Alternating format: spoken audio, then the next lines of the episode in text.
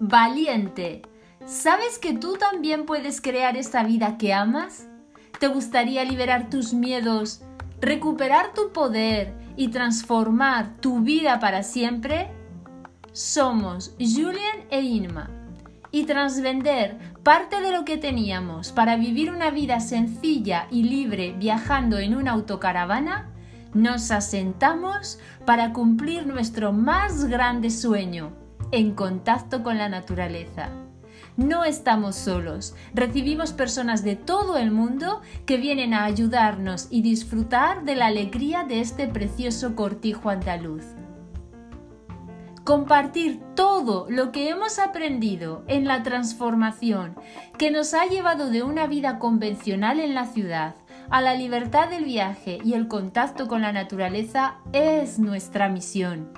A través de nuestro proyecto Yo transformo mi vida, queremos inspirar y acompañar a valientes de entre 40 y 50 años a liberar sus miedos, recuperar su poder y transformar su vida, reinventarse y poder crear esa vida que aman, como nosotros lo hemos hecho.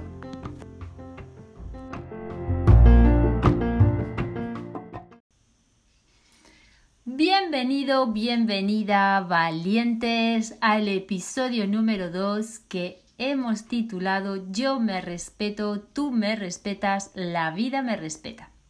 Así que como veis, en este episodio vamos a comenzar hablando del respeto. Yo personalmente, la verdad es que he tenido mucho que trabajar este aspecto en mi vida el respeto.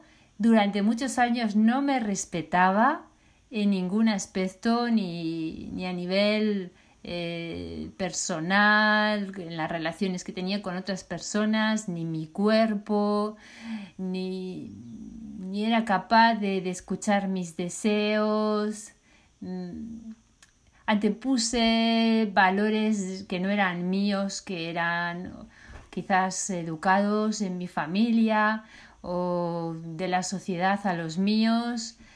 En algún momento que pude visualizar mi niña interior, la verdad que estaba la pobre eh, destrozada, por decirlo de alguna forma, encogida, dolorida, pequeña, ignorada.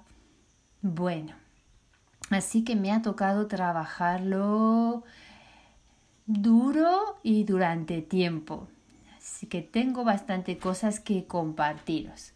Bueno, ¿por qué comienzo por yo me respeto? Bueno, em, desde nuestro punto de vista, y hablo yo, aunque hablo también en nombre de Julien, que en otro episodio voy a pedirle que esté aquí también con, conmigo, para nosotros el respeto, hablando en general, empieza dentro de cada uno.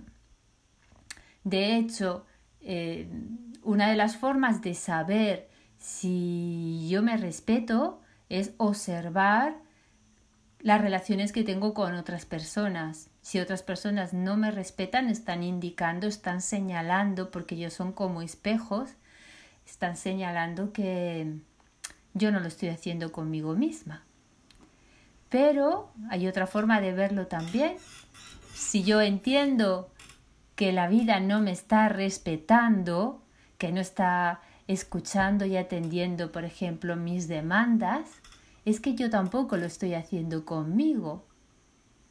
Así que tengo diferentes formas de analizar, de observar si me estoy respetando o no me estoy respetando. Por eso decimos que el respeto empieza dentro de cada uno de nosotros, que necesitamos desarrollar la habilidad de escucharnos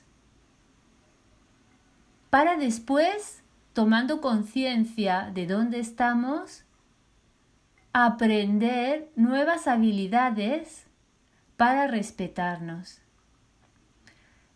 Un ejemplo que me viene a la cabeza durante muchos años, bueno, yo desde el año 2000 he trabajado de forma autónoma, he tenido diferentes empresas y en un principio una de las cosas que yo estaba observando es que cuanto más trabajaba, menos dinero tenía, por ejemplo, y menos tiempo tenía para mí porque, claro, tenía menos liquidez, tenía que pagar a las personas que estaban trabajando en la empresa. Así que eh, eso me llevó a un desgaste en todos los sentidos, emocional, físico. Pues bien, como la enfermedad apareció en mi vida, mm, tuve sí o sí que empezar a priorizarme, aprender a empezar a priorizarme. Es que me levantaba yo por la mañana y la primera o las dos primeras horas las dedicaba exclusivamente a mí, a hacer yoga, a hacer deporte, a meditar, a prepararme un rico desayuno, a pintar, a bailar, a lo que el cuerpo me pidiera. Y entonces observé que cuanto más tiempo invertía en mí, o sea, cuanto más me respetaba, cuanto más me escuchaba, cuanto más contenta estaba mi niña interior, porque de eso también se trata, porque de esa forma fui yo soltando a mi niña interior, tomando conciencia de, de cómo se encontraba y dándole lo que ella me pedía, porque siempre me había estado pidiendo lo mismo, siempre me había estado pidiendo disfrutar, bailar, cantar, ser libre, ser yo misma, disfrutar de mi cuerpo, de mi sensualidad, etc. Bueno, pues cuanto yo más lo hacía, una de las consecuencias que tuve es que más dinero tenía en el banco. De, de esa forma incluso aprendí a tomar vacaciones, porque uno de los problemas cuando eres autónoma, yo no sé si a ti también te puede estar pasando, es que eh, nos cuesta dejar de ser imprescindibles, nos cuesta eh, tomarnos tiempo para nosotras, irnos de vacaciones. Recuerdo que me marché por cuatro meses a Sudamérica Dejé a mi hermana, que ella estaba en ese momento trabajando conmigo en la empresa, a cargo de las cosas que había que hacer y a mi vuelta tenía más dinero en el banco que antes de marcharme. Así claramente yo pensé, vale, pues ya sé cuál es el secreto.